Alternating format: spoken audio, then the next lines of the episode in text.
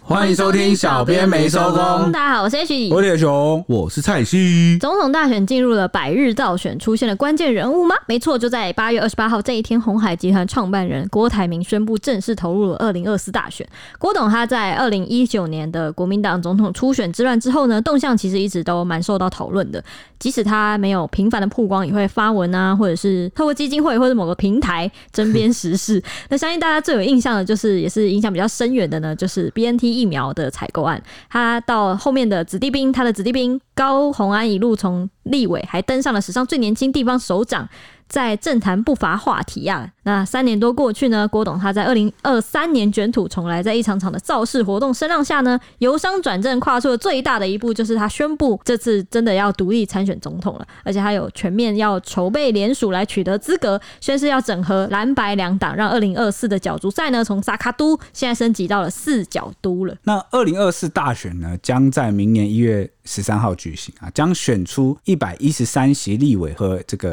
啊总统正副总副统总。那今天小编们呢，就来小小的整理啊选举懒人包，给大家一个参考。那截至目前为止呢，我们有四位总统候选人，分别是民众党推派的柯文哲。啊，国民党的侯友谊、民进党的赖清德和无党籍独立参选的郭台铭。那柯文哲是现任民众党主席、前台大医院创伤医学部主任啊，也是前台北市长。那侯友谊则是现任的新北市长、前新北市副市长、前警政署署长。那郭台铭啊是红海创办人啊，曾经角逐二零二零国民党总统提名啊啊，结果败阵了啊。那赖清德则是现任的副总统啊，民进党主席、前行政院长以及前台南市长。哎、就是这一次四个候选人里面有三个都是曾经的地市方长，首对长，呃对，曾经的市长呢。而且都是算是就是直辖市的市长，嗯，嗯嗯，没错，那候选人选情变化。在这个八月二十八号啊，出现了关键性的转折。第一位登场的是这个赖神啊，赖副总统，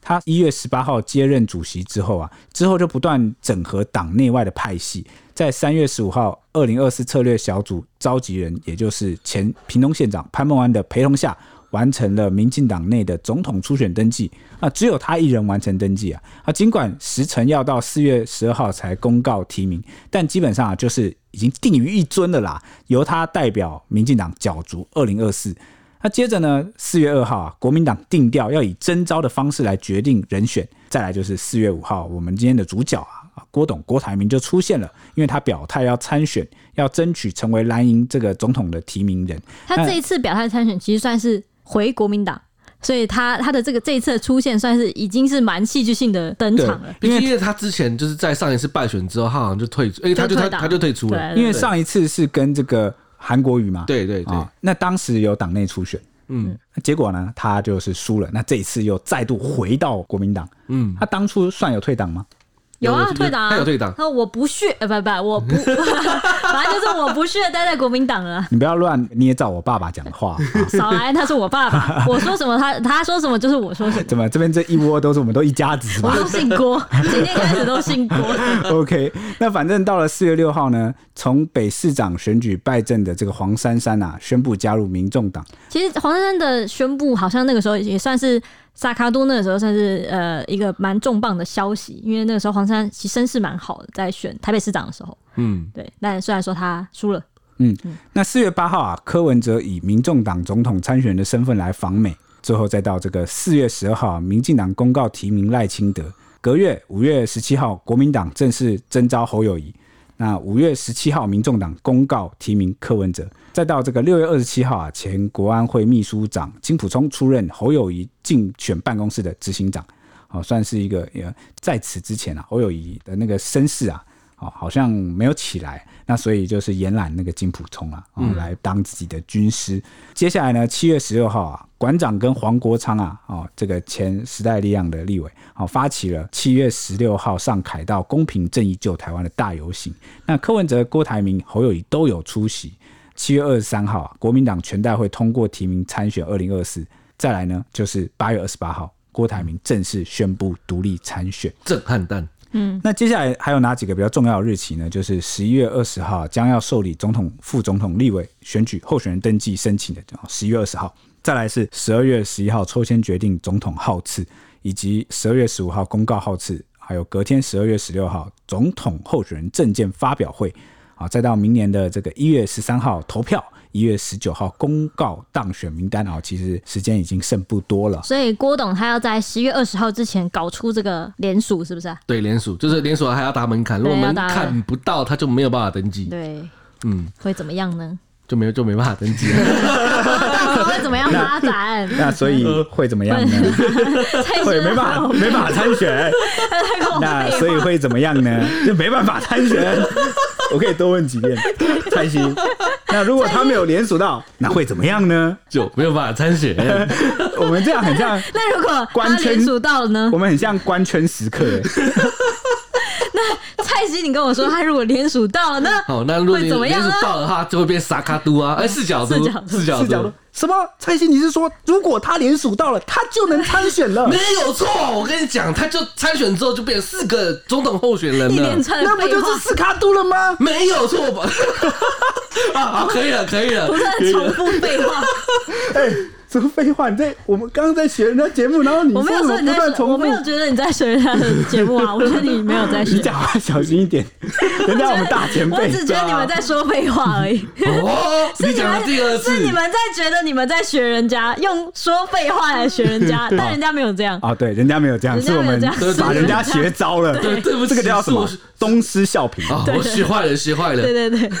人家用蔡西的惯用招式嗯讲废话，可可可恶哦！好，回到话题，嗯就是翻阅历任总统的直选列表，其实相信大家都很清楚啦。从一九九六年的第一次总统公民直选之后啊，每四年大选一次。不过，除了李登辉以国民党当选人任期四年以外啊，接下来的总统任期皆为八年，而且每八年就会发生一次政党轮替哦，包含民进党的陈水扁。国民党的马英九，接下来的民进党的蔡英文，在这样的背景下，二零二四的大选成了各政党的兵家必争之地。那个八年之约到了吗？那个八年会不会这一次惯例就被打破了？有可嗯那能如啊。果那个这次是民进党赖清德当选的话呢，那他就打破了以往对好像每八年就会政党轮替一次对打的这破八个年之约惯例，对哦，那就变成了，哎，这不能算魔咒吧？ 这个这明明就哎算魔咒吗？算八年之约好不好？啊哦，八年之约，他就台打湾人民破，的之约好 不好？那他就变成那个二十四，二四呃，不对，不哦是，我是16对16存 错了，存错了。哇塞，你突然就成了几来着？成了这才是三来三来着，好，那就变真的就是十十哎多少？ 十六十十六，位变名就变十二，就是再加四。但我们通常都是做八年，我们会通常会让一个总统，就你是其实也不一定啊，通常会让他做八年，看看他做的怎么啊先我样。们话不要讲那么早，嗯， 他现在先突破了这个四年，你就对你就老老实实八加 四十二，啊，我们先按照惯例嘛先先给他一期的机会嘛，怎么会有人讲到二十四 呢？不知道就是我嘛，文主脑袋。 我知道为什么，你知道为什么吗？因为罗青蝶跟你同一天生日，是这样吗？哎哎， 对，因为所以我心里就期望他对啊做到二十四年，是 不是？你自动帮他乘三这，个这个我们好像法律不太允许。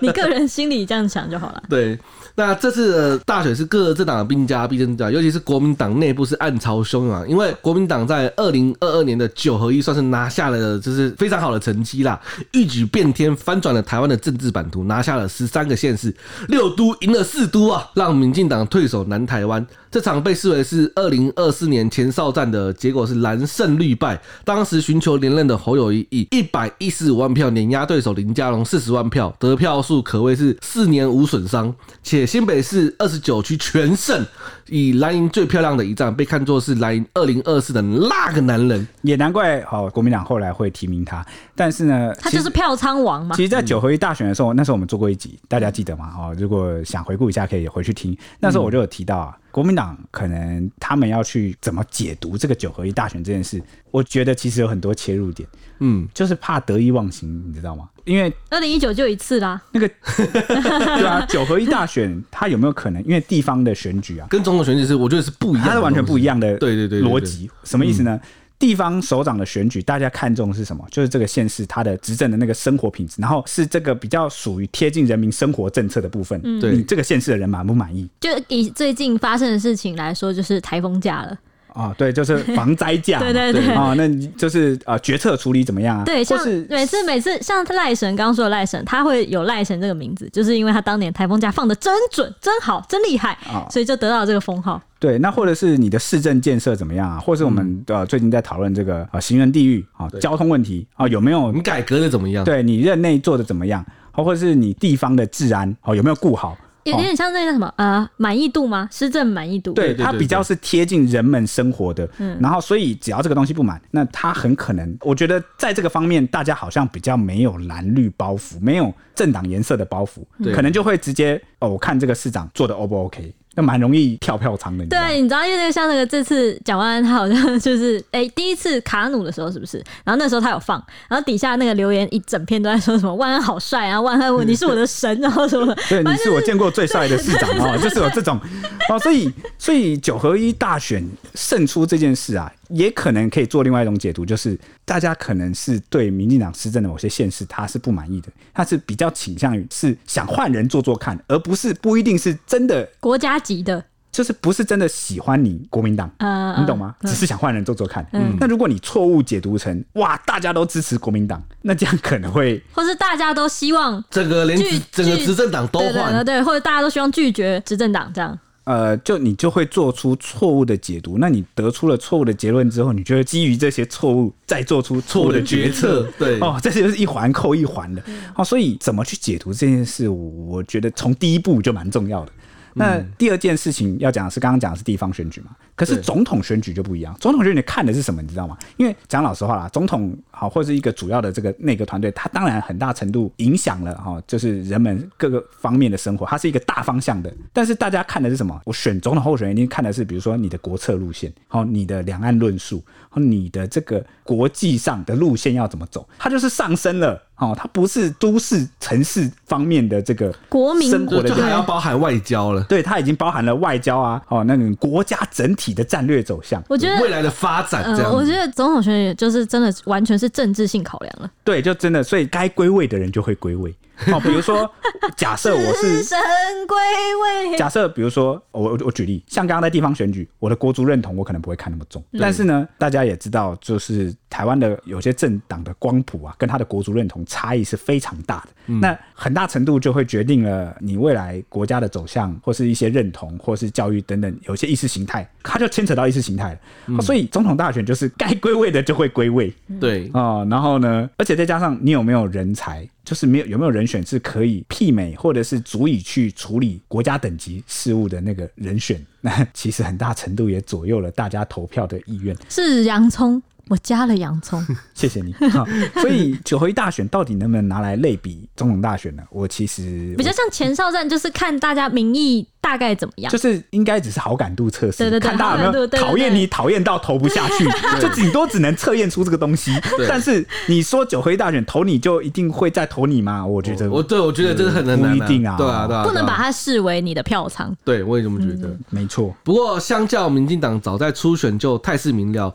笃定由赖清德出战，国民党二零二四一役要找谁？其实当时还悬而未决，除了侯友谊，另外一个动作频繁的就是郭董郭台铭啦。不过这两位人选都是相当有争议的。回顾二零一九总统大选，郭台铭绞尽国民党初选之乱，一开始党内就认为郭台铭党籍有争议，只算是类失联党员。什么 因为他那时候就是呃，好像多年都没有在，帮忙国民党的党内事务吗？好像就是甚至可能连党员都不算，就有这点样像有挂会籍，对对对，啊、有挂党 籍，但是啊，我有报名，但是我从来没出席这个活动，对不对了？就再也没有缴过会费 啊或干嘛的，没出现过这样。哦，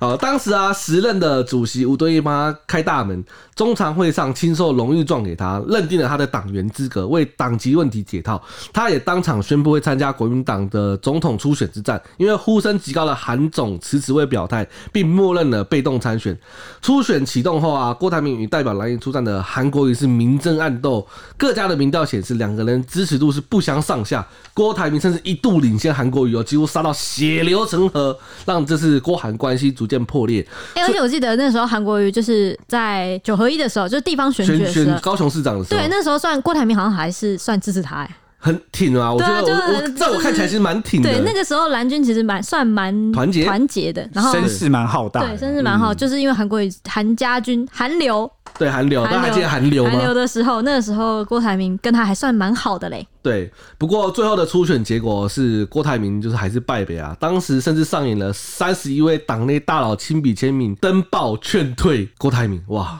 这个真的是声势非常浩大，呼吁他跟韩国要团结合作啊！结果呢，郭台铭就选择了退党，痛骂名单上多的人是人在曹营心在汉三十年来都是同一批人为台湾把关，还有百年世袭的中常委把持，是个迂腐的政党。哇，这个真的是骂得非常严重，还传出他可能跟柯文哲等人结盟，脱党参选，拉因分裂一触即发。这场内乱也被认为是拉因二零二零年的重伤关键之一。这段过往更成为国民党挥之不去的噩梦。当时的这个两人的民调有接近嘛？我其实有一点点，我就是看，我就我就觉得是看各家的民调啦对，但是一呢，开始啊，就是只有一开始的时对候，只有一开始但是后面我记得就是韩国瑜是一路胜出蛮压多制对，的就，一路领就先是的，蓝营支持者后来就就是定调是支持韩国瑜，因为对。诶，呃讲老实话啦，我们先撇开这个， 呃，他他执政能力怎样，这个大家各有就是见仁见智。嗯，哦、他确实是一个在政坛话题度上啊，很政猛坛多奇年才来对，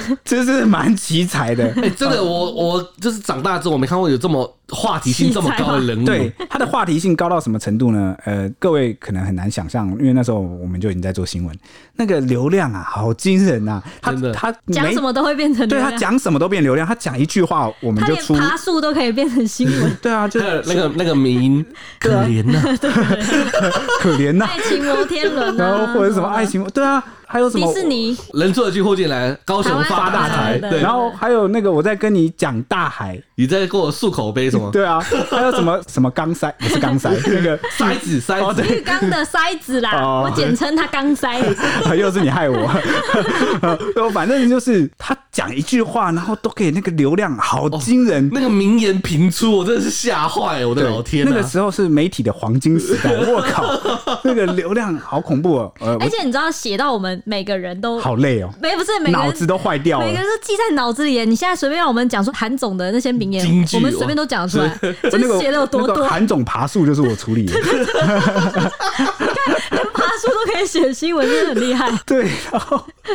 呃，我没办法透露我们公司的流量是多石油少， 但是呢，我记得那时候就是翻了两到三 倍，一天哦，原本的平均翻两到三倍哦，你就想想那个多夸张哦，所以那时候真是一个，那时候觉得政治新闻真好玩，这很有趣啊，这就是就是你知道旁边看你就觉得哇，操，怎么整天都在看梗图跟名言， 而且那个时候我们就是大选的时候，就是呃大选备战，其实我们就是新闻部的动员都其实都很大，嗯但最近几年就是开始渐渐的下滑， 就是自从韩总以后，就几乎已经没有那么大的动员了， 因为没有那么多新闻可以写。就是一一度话题觉得性不够？ 一度觉得那个政治新闻很像娱乐新 闻，对对现在没有了。对，莫有 了。还有韩总还有一些奇奇怪怪的花边啊，比如说什么摸谁什么女同学小看腿、哦，人家小腿白白的小看腿。前面小腿，还有跟那个世间世间情哦，对对对 对对，哦王世坚，王世坚喜欢韩冰这件事情，哦对，还有他女儿韩冰也可以出来 那个，哇，这也有话题，我很的多老话天啊呐、啊题的，很多的很有趣的。好，先不谈韩总，我们回到郭董来了。韩总是因为那时候大家叫他啊、因为他是那个北农总经理，所以叫他韩总，或者是民进党会叫他韩导，对韩 导韩导是对导演的导。对，因为觉得很会演啊。好，那这个就是比较贬义啦。但其实我还回想起一件 事情，就是我觉得我那时候看趋势是蛮准的哦、就是因为那时候他在还没有表态要参选之前呢、啊，因为他那时候刚拿下高雄市，对，然后我那时候就很断言自以为啊铁口直对，断就直接断言哦哈，绝对不能因为我选身总边统有很啊多一些蓝营的朋友啊、然后也有一些亲友是蓝营的，我就说呢，他绝对不能选总统，选总统一定要输的。我也是啊，我也是这么觉得。对啊，然后我那觉时得候，我觉得有在做媒体，应该都看得出来。但是你知道那时候大家就觉得声势那么浩大，太大了然后这韩流个太韩流强这个了这个再也没有机会了，百年一遇，这是一定要选。我就说不可能，你知道什么吗？你这时候选，你就是对高雄人的背叛。嗯那高雄人好不容易给你一个机会，你知道他们绿了多久吗？他们民进党几十执年政吧了那么久，对啊然后好不容易哦，给你一民个心机思会变，给你一个机会，你你这边本来就是一个不稳的区域票了仓你那个是一个对非常不稳的，刚建立一个桥头堡，但是还属于一个不稳固的状态，你立刻参选，给他们的感觉，而且那时候高雄市长是不是距离总统大选其实超近？超近的，对啊。两我记得两我年我我记得，两因年为二零一八嘛，二零一九表态，二零二零参选，其实二零一九表态就是只有一年而已。对啊你，要到二零二零才两他年呢，差不多就当他差不多一年执半啊政一年多这样，对一年，多，对，剩下的是陈其迈去了。那对当时就是高雄市民而言会很，而且再加上还有一个韩总，还有个致命伤，就是呢，因为他的行政资历就只有北农总经理嘛。嗯对，那其实其实你很需要做出成一绩。个资历，然后来稳固你，就是作为你行政的，你就只有北农总经理，然后你市长做一年，你就要直上总统，你这个其实很快。对然后呢，而且高雄人会成为第一个不支持你的，因为对他们觉得你还没有执政满啊、那你就背叛首先就会遭遇到这个不利，对，而且所你以他马上就被罢免了，而且我记得他当初有承诺说不会跑，对，对然后就做好哦做满。做好，对，做好做满，因为那时候哇就是朱立伦有被就是 diss 这件事，对对对 那结果他又上演，所以那时候我就非常的，而且再加上你看那时候有郭台铭什么之类出来，啊，很早就表态了，嗯，好，种种的原因下，我就说他他绝对是不能出来，出来就是不行的，嗯，结果大家不信，然后最后就讲中了，因为那时候韩流，哎、那时候韩流真的很狂，狂到就是我我觉得就对岸是，我就我就是对红到对对岸，这红个到有对岸哎、就觉得那个声势之浩大，你就会不禁开始游出一点、冒出一点希望，想说哇，他该不会真的有机会，就是一举就是上总统吧？哦，我那时候觉得，如果他大局一点的想，不要上头了哦，你放长远一点来想，你第一下一个任，你待在高雄呢，你一方面你累积你的行政资历，二方面呢，你比如说更显得你特别，你知道，因为你在这种时候，就是大家都要换你黄袍加身的时候，你说哦我、不不不，我我不，然后红哦呢，你包反加而嗯身的时候，哎你反而就是请这个你的韩粉们，比如说去支持现在国民党候选人，或者是比如说给朱立伦面子也好，给这个郭台铭面子也好，那个人家你四年后要再出来，你第一个你行政资历丰厚了，第二个就是当年人家这个会铭记你的恩情，哎而且而且也会算记你的是情会算是输的漂亮，对，然后呢，不管输赢啊，都会是大家都会留下一个遗憾啊，一定是不是因为韩总没有出来选？对那四年后让他出来选就赢定了。哦，对啊有没有可能？这个重点是，而且人家不帮你也不行，因为可能蓝营或是有些自己的认为说，哎、当年那个韩流就是有帮你哎，对然后他他退让给你，你怎么不来帮他？对对，对对对，就是有有那个，就是我觉得到那个时候，你就是羽翼丰硕了，你的人是那时候才，我觉得那个时候才天时地利对人和啊，对天时地利，哎， 讲得好，就是天时哦，这个四年后啊，然后地利啊、哦，你高雄市你给给你巩固好了，对然后那个高雄人会觉得啊，你你没有被诱惑，然后你就好好的做完，然后那个人和啊，你个国民党党内也不会有。对哎、我跟你讲，如果他是直到现在四年后才参选，你知道会怎样吗？这样。没有悬念，大家直接选他，对，真的，哇塞我觉得我觉得真的就这是样直接没有没有悬念啦、不用再想要推什么人选啊，哦，对不？对？就对是啊还党内出因为手，我觉得党内就觉得欠韩国瑜一次嘛，对啊，。这种感哇觉嘛。塞，那真的耶，各方面条件都满足了。当然了，大家听我在这吹，呃因为这是不存在的事情，我就可以随便吹嘛我小当编小编时刻，对啊，我当时就是这样想。对我当时有没有说，哎、那个有有有当年我是不是就跟你们对这样讲？啊对对对铁口直铁胸口直断，对对对，就是。但也很难讲啊，万一搞不好会不会发展到现在又跑出一个跟他但是看起来是没有啦。我觉 得，呃如果以今年以最近这几年的那个，连他退连他退出都没有出现，那代表就是更 就是只会有他啦。 对不 对？啊好，好呃不知道大家觉得我分析的怎么样呢？你就可以吐槽我。哎，我我刚刚讲的不是正确的，我也不是什么很专业的什么政治分析家，我就只是我们随便讲。媒体观点，媒体观媒体点，媒体媒体观点。我那个人观点啊，不要对不要扯到小妹妹说光好，好不然等下会被 diss。就是我铁兄自己一个人的观点。 好好，那郭董什么争议呢？他在退选之后，当然是话题不断。毕竟他在世界上可说是台湾最亮眼的一名企业家啊，毕竟是我爸爸嘛。他多次荣登了台湾首富，而且他这次如果真的就是他说参选之后，其实他就已经算是好像是世界上以来最有钱的一位总统参选人这样子。反正就是他已经创纪录了啦。哦，那他在这个企业家之余呢，他也不吝于展示他的政治抱负。退选之后，他虽然有一度淡出这个政坛，不问政事，但是台面下其实还是蛮支持他的自家子弟兵去参选的。而且在疫情期间呢，也发生了相当受到台湾人讨论的疫苗案。二零二一年，慈济跟台积电还有红海，就是基永永林林基金永林会嗯基金会在水深火热之际呢，他们站出来共同捐赠了一千五百万剂的 BNT 疫苗。当时郭董就常开呛政府，爆料说采购过程被政府阻挡卡关，还呛政府说没把人命当做第一优先，让他的身世是水涨船高。那个时候，他的脸书底下都在叫他呃什么郭爸爸。台面爸爸 对，他把伟人他是来救我一命什么之类的，反正每天都是万人万人这样在跳的。后来呢，他一直到今年五月呢，他在表态参选总统之后呢，又再度爆料了 BNT 的捐赠案的真相，还直接点名总统府的前秘书长李大为替蔡英文传话告诉他，这个大小姐说你还是不要买了这件事情，甩锅蔡政府去卡疫苗这件事情，最后甚至让卫福部罕见公开了四份 BNT 的合约来澄清这件事情。反正这件事情就是一直让他的身世蛮一直累积累这样嗯积、累积、累积到，直到今年都还在提起这件事情，大家也也是不忘郭董的恩情啦，蛮多人是蛮谢谢他这件事情的。有打 BNT 的应该都谢谢他。 乡民都在讨论啊，就说什么打 BNT 的是不是要投郭台铭啊之类的。那郭董就动作频频啊，不只是疫苗案，依据网络温度计的调查呢，郭董在过去一年之间呢，有十大争议受到热烈讨论，其中排名第一名呢，就是刚刚提到他跟子弟兵高虹安的关系，第二名则是他要选总统这件事情。那其实高虹安他曾经是郭董的子弟兵，三十八岁就当选了新竹市长，成为史上最年轻的县市首长。他从政短短三年呢，就成为备受期待的政坛新星。没想到顺遂的政途呢，随着他选前爆发的博士论文社抄袭案，还有不当兼职等等的风波，又卷入了最近的诈领助理费争议。最近的诈领助理费争议是起诉了嘛？嗯，没错，然后可说是相当的受到瞩目。那其实高虹安一路从北一女师大到台大资工所硕士所，然后还取得了美国辛辛那提机械工程的博士学历，非常傲人。之后他从资策会转战了红海集团，年纪轻轻就成为红海副总以及大数据办公室主任，推估他的年薪就已经上千万了，大概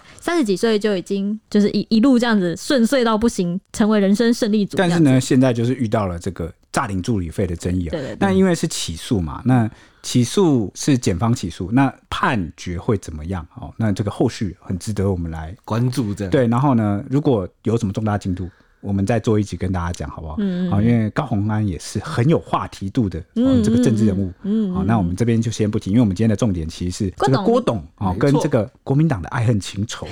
啊、这个特别有戏剧性的。国民党之眼，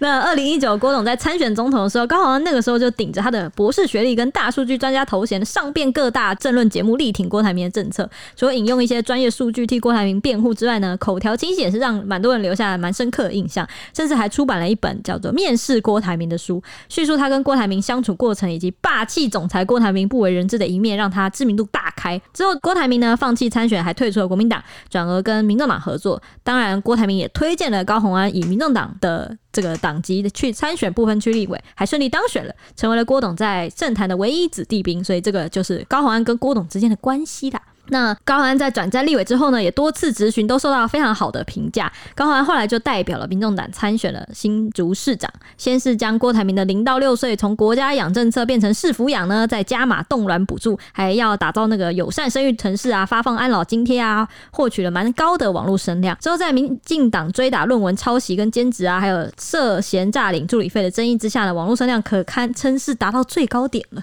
因为那时嗯候他跟林志志坚坚之间又有很多纠葛，对是吧包？含了信那个棒球场的对对争议，棒一球直到场现在还在我挖。记得我们节目都有做过啦。对对对对对，对对没错啊。回到郭台铭，如今郭台铭选在二零二三年卷土重来，再次表态，让党内许多人都对四年前之乱心有余悸啊。只是这回的对手就换成了侯友谊。郭台铭在四月五日访美回台之后啊，宣布争取二零二四总统大选。五月期间，在北中南各地展开市场造势活动，并在五月十七日发布声明，公开支持侯友谊是最好人选，代表国民党出战，确定不争取二零二四年的总统大位，还透露自己会信守承诺，尽最大的努力支持侯市长胜选，一度还出国散心。本来以为他是放弃了总统梦，感动了不少国民党要角，没想到他回国之后啊，又开始了积极拜会地方的势力啊。五月三十日，郭台铭将和平宣言交给赖清德，说：“很多人以为我今天来金门是为了追求政治意图，但我要告诉大家，我的心非常的平静，也不是为了任何职位，只想在下半辈子继续为人民做点事。正当大家以为要熄火了，郭台铭七月十一日再度发声，不满受有心人士挑拨与国民党高层的关系。七月二十日，他透露有意参选，还说要报告我的强国之策。七月二十三日，郭台铭透露有参选意愿，国民党则在全代会上通过提名侯友谊参选。郭台铭则说，现在已经有千万人和我同样希望改变，不会让大家失望。七月三十日，他再度发声，痛批在野党令人失望。在野各政党目前陷于政治攻防的敌友误判，迟迟未见回应主流民意的具体整合行动。八月十日，他开始奔走于各主流民意大联盟，不断表态，最终走向独立参选之路。八月二十八号，他就正式的宣布要角逐总统大选啦，并全面展开联署，以取得参选资格，要代表主流民意整合蓝白两党。这一步被认为是以战逼和的险招啊！那这个其实就引起了国民党内部蛮多人的反弹，也毕竟他之前承诺嘛，对，然后就会觉得他怎么好像说话不算话哦。我这边对讨论的是蓝营支持者跟一些蓝营要角他们的想法。嗯，好、那至于各位怎么看待这件事呢？其实应该各自有解读了。挺过的人可能认为说啊，如果他不出来，那难道就是现在看起来好像国民党选情不是那么的对比当年韩流啊？对声势似乎是没有这么大。没有到那么顶。嗯，对，那其实原本就已经有些人，哎、我觉得侯友谊跟郭台铭是两个完全截然不同的类型的选择。那我我觉得国民党一些比较保守派的支持者。可能会比较期望他们选出的是一个比较有某一种专业能力，比如说他们对那种专业官僚的信赖性的那种高度专业的感觉，好像一定要有某一种专业会让他们精英啊，比那种嗯对精英精英，对对对，这个词用的非常的好啊、哦就是精英那种感觉，会好像让他们比较有信赖感。嗯，好、那侯友谊的优势又不是这个类型，侯友谊的他是比较属于从基层实打实的，啊基打层拼。基层实干型，对，对对对对对对，但是呢，有些人也对侯友谊不满意，为什么呢？源自于这个当年在韩流的时候，韩国瑜要出来选总统的时候，那时候韩国瑜他的声誉声量是黑的也有，好的也有，就是好的声量处于韩流很高，坏的声量也很高。对，因为就是呃，这嗯就是个刚才我们有讨论到，毕竟他在高雄市只做了一年多，该怎么讲呢？黑的发亮对，黑发亮，哦，就是攻击也很多，然后很批激烈评对批评也很多。那在这种时刻，其实当时很多国民党人就出来护航嘛，对哦护驾啊。可是就是唯独不见侯友对谊，就是而且那时候侯友谊其实已经民调跟声望其实蛮高了，但是呢，好像他很巧妙的避开了，避开。对哦，，我不要讲他没他没有不一定有什么批评，他没有，但是呢，他没有就是支持，他没有支对，持没有帮就而是，我就没有没他当下不支持，其实就是不帮而了，且他的我觉得他的没有帮跟没有支持这件事还表现的很明显，对就是让大家知道我没有要帮。对然。后呢，就是国民党会应该说一直，喊应该这说样，你只要有看，你光是看新闻，从画面上你都能呈现来看感受你都能出感受到，对对对对。然后呢，对再加上他那时候跟一些呃绿营的比较会呃有绿营有些人物有时候会跟民众党或者是国民党的一些人走动，就是光谱比较浅的，你知道吗？在每个政党都有那种自己色彩光谱比较稍微浅一点的，对然后他们就会比较常友好的交流。那那时候的侯友谊也跟好像看起来跟大家关系都还不错，对那就会看，就有些比较呃死忠的国民党支持者就有批评他，觉得是你这是蓝皮绿骨吧？有有有人这样讲过嘛？嗯，哦，然后呢，就一直好像很不满他对这个国民党的一些事务啊，没有一个很强烈的参与跟表态，嗯，好像很不满这件事，所以。放到今天，就有人就会批评说，为什么当年你没有出来，你不讲义气，你没有出来支持，有些人就是这样觉得，对，就就这个韩国瑜，你没有出来保护国民党，结果现在你要参选了，才来拜托大家说，哎、你来支持我啊！就有人真的很很很很在意这很个在，意这个，然后呢，尤他其是自己党内人，对，然后他就会跑去支持郭台铭，嗯，哦，有一部分的人是这样了，哦，所以。呃，但不满郭台铭的人，也有一些支持者认为说，你这个是在分化国民党的团结。然后原本这个这一次国民党面临的对手就很强了，就是已经执政了八年，然后掌握这个行政资源，赖清德真的是个不简单的对手。对，就是对对对就是他声声量又不小，对，声量又不小，然后你面对一个执执政党，然后又是赖清德，这算是一个政坛上蛮强烈的就对是手你这个对手已经很难赢了，然后你还来分裂这样，你还来，就会觉得他好像在害国民党大局输掉。嗯那可是挺郭派的有些人就会认为说，你这个本来就会输，还不如让郭台铭来整合，就是不固守蓝营，因为如果是侯友谊出来选，他不可能去整合其他党派嘛对，他一定就是靠国民党自己的支持者，国民党内的。但是呢泛蓝，郭对，但是郭台铭知道他不可能获取所有国民党的支持，所以他就喊出说，哦，我要蓝白整合，好，我是不是有机会可以来个？在野大联盟那种，我有不其他要的只不要只吃那个对老反本反对的票仓可这是样，不管他怎么整合，他还是把一部分蓝营的票给分掉了嘛。嗯那所以在这件事情里面，我觉得目前选前到目前为止最好看的 part 应该就是这个 部分，就是以战逼和吗？就是国民党内的支持者如何选择，或者是国民党各个地方势力有没有都纷纷出来站队跟表态说，有人要支持那，有人要支持那。最近就有这个中常委因为挺郭，然后呢被范成莲。的党应纪，该说他他，我觉得他也不挺过，他就是跟他同台同台。他就同台就有那种感觉嘛，或是就是然后就被扬言要党纪处分嘛。对，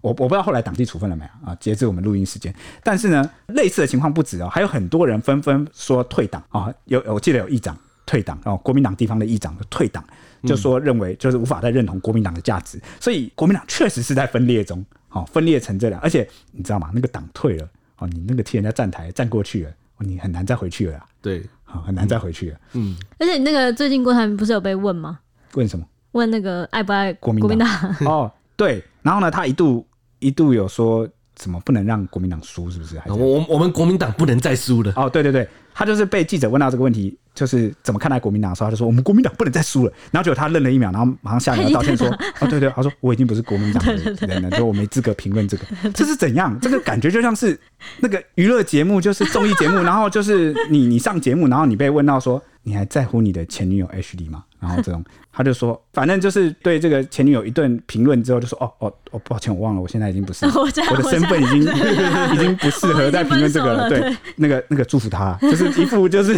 你在节目上就真情流露，然后整个忍不住讲出爱意了。 对，然后就让人有点觉得是不是他的爱跟纠葛还在呢？那不就是真的以战逼和吗？你说现在吗？对啊，哦，他其实某个程度上一直有内部传言说，他是希望用这种方式来让国民党去更改那个决定。嗯，那更改这个决定回去之后，他还有还有可能整合其他在野的政党吗？哇，我觉得这还你蛮说难。不管怎么样，以国民党来说就是很难，这样是不哦，是？对啊，你回到有那个国民党的这个包袱光环里面，人家都不一定会同意你去整合其他势力，而且上选次民们不但一定会这样。大家还记得馆长跟那个黄国昌办的那个七月十六号的那个大游行吗？对，那时候我看了就觉得，因为出席的这个在野党就来了，就是实力啊、民众党、国民国民党，党对，那 现场就上演了很尴尬的一幕，就是国民党的支持者，或是民众党的支持者，或者是实力的支持者，彼此是互相敌啊、有对有，好像现场是有冲突的。那有冲突就算了，然后还有上演那个，就是当时王婉玉啊，就批评柯文哲跟这个国民党的中东锦站在一起， 然后结果引发这个民众党支持者不满，怒嘘说“小绿闭嘴” 啊、之类这种。反正现场就是有很多，就是他在现场有打蓝、打绿、打民众党，就我我就觉根我本没有整合，就连一个大游行都整合不了。应该这说样他他们整合不出一个共识，你知道吗？他们没有办法找到一个让大家一起团结的点，嗯就是他们没有那个这个点。现场比较像是反民进党大联盟。对，我们就是讨厌民进党大集合这样子。这好像是各各个流派，虽然说我们之前各有不满，但是今天有没有一个最大的不满的对手在那边？ 那我们就先集合啊起而且来。他们讨就是讨厌的原因也都不各自不一样。听起来很像历历史上什么诸侯联军之类，然后结果就被民进陶党董陶董联盟，就很像被民进党支持者嘲笑是乌合之众，所以我觉得你说整合，你不能只用哦，我们为了不要让民进党 赢，就所以是你们投下给架民我，进党这件事，就是只对用下架民进党来当做整合的号召的精神的，很低，呃，不能说没有用，但是呢，它不只能说毫无感觉。呃，应该说不够强力。用 词好强烈啊，蔡 西。不够强力，你知道为什么不够吗？强力因为这是一个消极被动的目标，为了把人家拉下来，但不代表你有新的建树啊。哦，你对没有新的价值建立，没有新的论述。但是我之前就有分析过，民进党一直赢，一直赢啊、呃，也不是不一定一直赢啊、 哦。他在这个价值路线上比较有优势，是因为他一直都有很清楚的论述，不论你认不认同。比他如就说，他就有自己的一套，比如说他，大家也知道，他就是一个比较偏台独路线啊、或者是他要往这个路线去走。然后呢，对于两岸啊，啊，就算你你不一定认同，他也有他的做法或他的论述，他是很明确的。嗯但是而呢且，而且民进党很团结，对，然后呢， 而且就是大部分在那个党或他的支持者都是认同这套价值的论述。对对对对对对那你国民党你有什么论述呢？请问我问两岸你有什么论述呢？你就只能回答我说，哈哈，两岸要和平。你这个你用烂了嘛？嗯你这二十年哪一次两岸什么时候不用和平了？每一次都和平啊，对不对？你你必须要除了这个之外，你要有新的论述。新的解读，就是和平怎样的和平，你对啊要再讲清楚、哎讲明白。这个和平是你能争取得来的吗？就是这个和平的主动权到底是掌握在你手对上，还是掌握在对，面而手且上？是怎么和平？你要用什么代价去对啊换取和平？你要怎么保证和平？你对不能一厢情愿地说，哈哈，我要和平，好，我只要跟他通商，跟他交流就不会打仗了，真的吗？真的吗？真真真你真的吗嗯你？有办法保证吗？这种感 觉。对对对，你你面对一个跟你呃嗯就是正不太同政体的哦哈对，，而啊且这这他的和平是建立在对方不攻打他的情况下，就是你你你就是你没有主动权吗？就是对啊，或者是你的意识形态不同，你要怎么去？还是说你认为继续在讲所谓的九二共识就能过得去呢？因为国民党也会提九二共识啊，那九二共识其实是一个过去式了，呃过去式，也不是我们故意要把它抛弃的，而是呢对 它已经对不岸存在对了。中国大陆政府而 言，这个中华人民共和国而言，这好像是过去式。你讲那个一中各表，人家哪有跟你讲什么各表？人家跟你讲的是一中同只有表。一个好的、中国他说我只讲一中，没有讲什么表 不表。对，人家现在就是已经不认同这个方式了，你一直要把时间拉回拉回过去，对对国民党的美好时光吗？对你还在做以前的大美梦吗？对这种，你感你觉必须要有新的论述，必须对啊要有新的论述。然而且后我记得铁雄有说过一件事，就是国民党在这件事情上面，就是你不可回避的，一定要谈两岸论述。对啊，如果你不谈，你就是放弃了这样子的呃，在乎这个议题的票，对，对，那你看，你很久以前是讲你要反攻大嘛，是你有一个主动你要做的事情。那你现在的论述都只能是被动的，就是很消消极的，那主动权不在你手上而的。且蛮模糊账的。对，而且也越来越脱离现实的可行性，因为就是中国大陆这几年的整体的走向跟发展变化非常剧烈。你国民党准备好了吗？你们已经准备好新的论述了吗？你们有办法接招去面对他们的所有变化？你你难道他不管他怎么变，你都只能提出我们要和平，对这种你嗯这个完全不知道在讲什我么们的话只。有我们可以维持和平，没有吧？可能现在也不一定。对，真的，真的，真的不一定哈、哦。而且维持和平有很多种方式，你看，像民进党他就讲说，哦，我我要维持和平的方式，比如说，武力对，就是哦，武力维和，但是武力当然伪装嗯两边体量是不一样的。但是我是不是能够增加这武个装对方筹码跟威吓，对就是对方要付出的成本，让对方不打。哦，这就是他一个比较清楚的论述了。那呃，民众党也曾经讲过说，就是因为你知道以前柯文哲不是讲说，呃，两岸一家亲，呃，这个这个这个其次啦。哦，路线上他他曾经有讲过说，哦，这个是假议题啊。嗯哦，真正的议题是民生议题。那这个我不是说他讲的话不对，而是说呢，如果今天你民众党的目标只是用来参选一个什么市长，比如说高虹安要去选市长啊，或者你要参选某个市长，那确实你主打的是民生政策、民生议题啊，你觉得应该优先务实的把民生来解决，这没问题。但是我前面讲过了，总统候选人大家要看的就是你的两岸路线、你的国际路线。哦，你整体的国家的国呃战家略方级针的，对，那你这个东西就不可回避啦。那民众党作为一个软性政党啊，作为一个一开始号召主打要啊民生的，那你在攻取这个县市首长没有问题，但是攻取这个总统候选人就不可回避了，也你不可回避你了必须要讲出你的价值论述，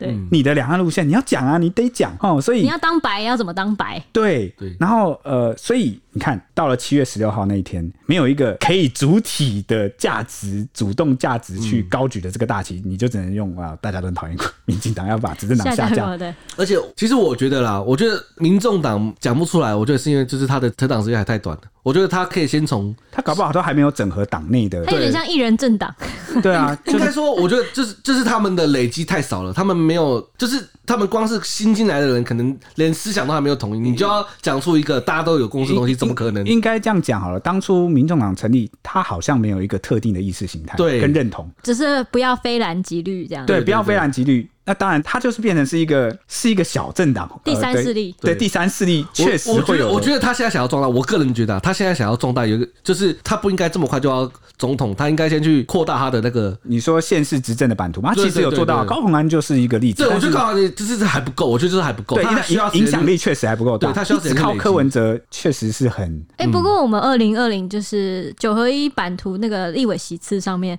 光是翻转的白就有蛮多的，确实它有第三势力的，就是样子对，但地方选举但是我觉得他对翻他翻转的白有一些其实是从时代力量来的呃，还有就是有点把绿翻转成白，如果如果是这样，我就就应有该价值是有一些期望有第三势力来制衡蓝绿的人，对对哦对对他对寄予厚望。嗯，哦，但我觉得，其实我就是觉得这个应该还要继续累积，让它更多，然后累积到当党内开始出现有意识才共识的时候，再来选总统。我觉得应该这样了。有可能柯文哲自己本身就是是有的，哦，他可能自己有，但是他自己有他他嗯他党他党内不知道有没有有没有认同他这样子。就可能也没有特别整因为是软性政党嘛，就是一个对比较软性的集合。嗯啊，所以诶，我觉得如果量级就是大家的那个竞争的量级要拉到同样的地步的话，希望大家都可以提出一个比较主动的论述，嗯，然后给台湾的支持者们多一点的同样量级的选择选，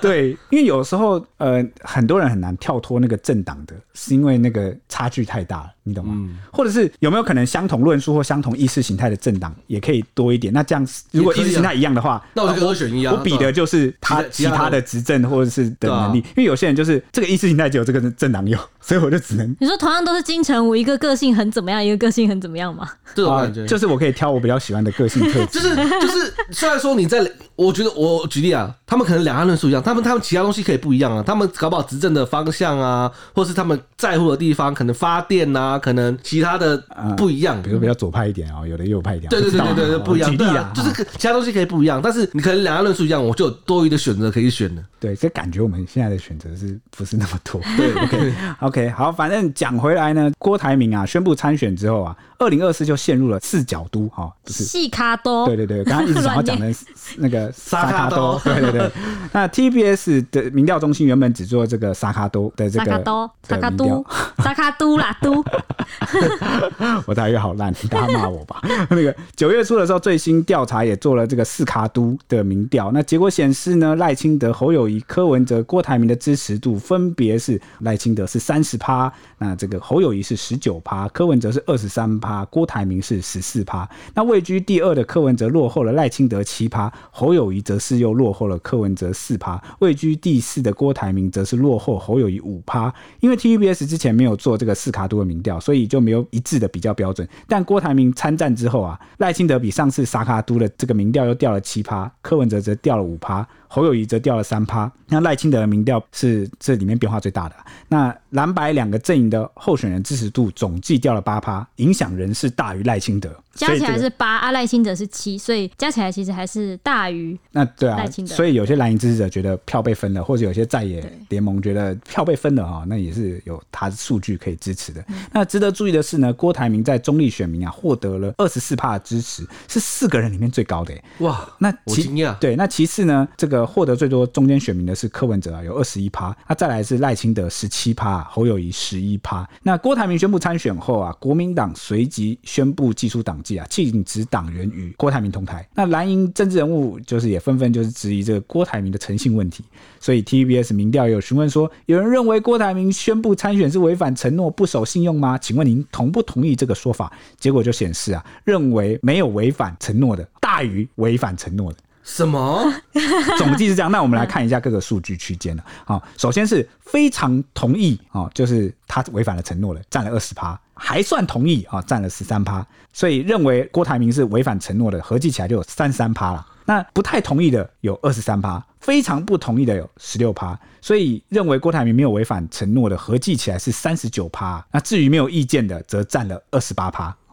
大家根本不在乎国民党里面到底发生什么事什么诚信？政治人物有诚信吗？没有嘛。你所以这个这谁有没有诚信对啊？不党太有重没要有。诚信不 重要，所以我们要选举的时候管你这个党怎么这个样，谁 care 什么？你们党里面怎么样、啊？谁管你们党里面打的怎么样。所以也有一个例子啊，比如说在民进党，虽然有些绿营的支持者啊，就是恨这个高嘉瑜跟这个王世坚啊，嗯，就恨得牙痒痒啊， 但是呢，这个地方选举的时候，就比如说选那个区域立委啊。议员之类的，诶，那个当地的这个选民好像是没在管的，没有在管理党，就是那些比较做得好，我就支持你。对，就是党内怎么样，就是，所以我一直说地方选举，它绑的那个党的那个色彩成分比较低对对对就是也是有，但是呢，没有那么像这种大人那么高啦。哦，所以就是变成党只是一个增加喜欢的程度的， 就是它是一加个分大背选景项色彩，对哦对加分就选项是这种感 应该觉。说，如果我今天啊，我喜欢民进党，但是我不知道候选人是谁的话，我可能就会投绿这种感觉。对哦，对对对对对对对对对就对没对研究的人哦，对对对，好，那接下来郭台铭宣布参选时有透露说和侯友谊直接谈过这件事情，侯友谊是回应说郭董事长有跟我约定不对外说，还请大家去问郭董事长。至于会不会认为郭台铭是不信守承诺呢？侯友谊则强调说他是由国民党征召，而且经过全代会通过的总统参选人，他参选总统的态度从来没有改变过，他会一本初衷，扛起责任，勇往直前的。啊，白话翻译就是我才正统，我才是太子。啊！有问题自己去问郭 台铭。对对啊，感觉这个挺像国民党当年那种宁汉分 裂，很很很久以前的事情啊。嗯，那学者认为呢，像是文化大学广告学系的教授钮泽勋，他就说，郭台铭虽然倡议他是主流民意联盟，但因为他缺乏了谈判筹码，让侯友谊跟柯文哲一直都不置可否。因此，郭宣布参选之后呢，能获得比较多的谈判筹码，也因此能够顺势跟侯跟柯平起平坐来谈判。他宣布参选这件事情是争取谈判筹码的必然之举，必须宣布参选才能跟他们有谈判的机会。不过这也会让非绿阵营的整合有很大困难。首先就是未来侯科郭三方整合协调在技术上就会非常困难。这个技术上指的是民调方面，就会决定我要决定跟哪一家合作啊，怎谁么要当正的，谁啊要对当对副对对的，对，这样这个也是难题呢。对技术上都会有一些问题，这样子。那这个郭董啊，宣布独立参选啊，其实分析起来啊，他会面临五大风险。这个钮泽勋他就说呢，郭董参选的风险将大于机会。首先，第一个风险就是呢，郭台铭啊背弃对侯友谊的政治承诺，这将冲击他的政治诚信，还有影响他的参选正当性啊。第二呢，郭台铭的联署人数能否破百万啊？如果没有破百万的话，能否冲到至少六七十万人？这都会影响郭台铭的政治能量与谈判筹码。那第三点呢，是郭台铭啊缺乏组织啊，现在只能借由挖角国民党的墙角啊。好，所以在组织动员能力上的力道啊，会稍显不足。第四点啊，郭董如今宣布参选，若因此让侯科两人联盟的可能性变高的话，那他就或许会被边缘化，导致自己进退失据啊、哦，就是不知道该怎么办。因为如果侯科两个人联盟，那那这真的就不需要 他他就他就完全没办他法的整合而且他的了。票可能会流到两人的联盟那边去。嗯，那第五啊，郭台铭参选后啊，多数人会认为赖清德将因此躺着选。 哦，届时如果是非绿联盟惨败啊，郭台铭可能会被贴上替罪羔羊的标签，哦，也会成为郭董不可承受之重。历史罪人这样，哦，对，有点觉得会怪他了，败选会怪他。嗯，所以郭董参选会不会成为这个蓝白整合的催化剂呢？还是会催化这个非绿选民的弃保效应呢？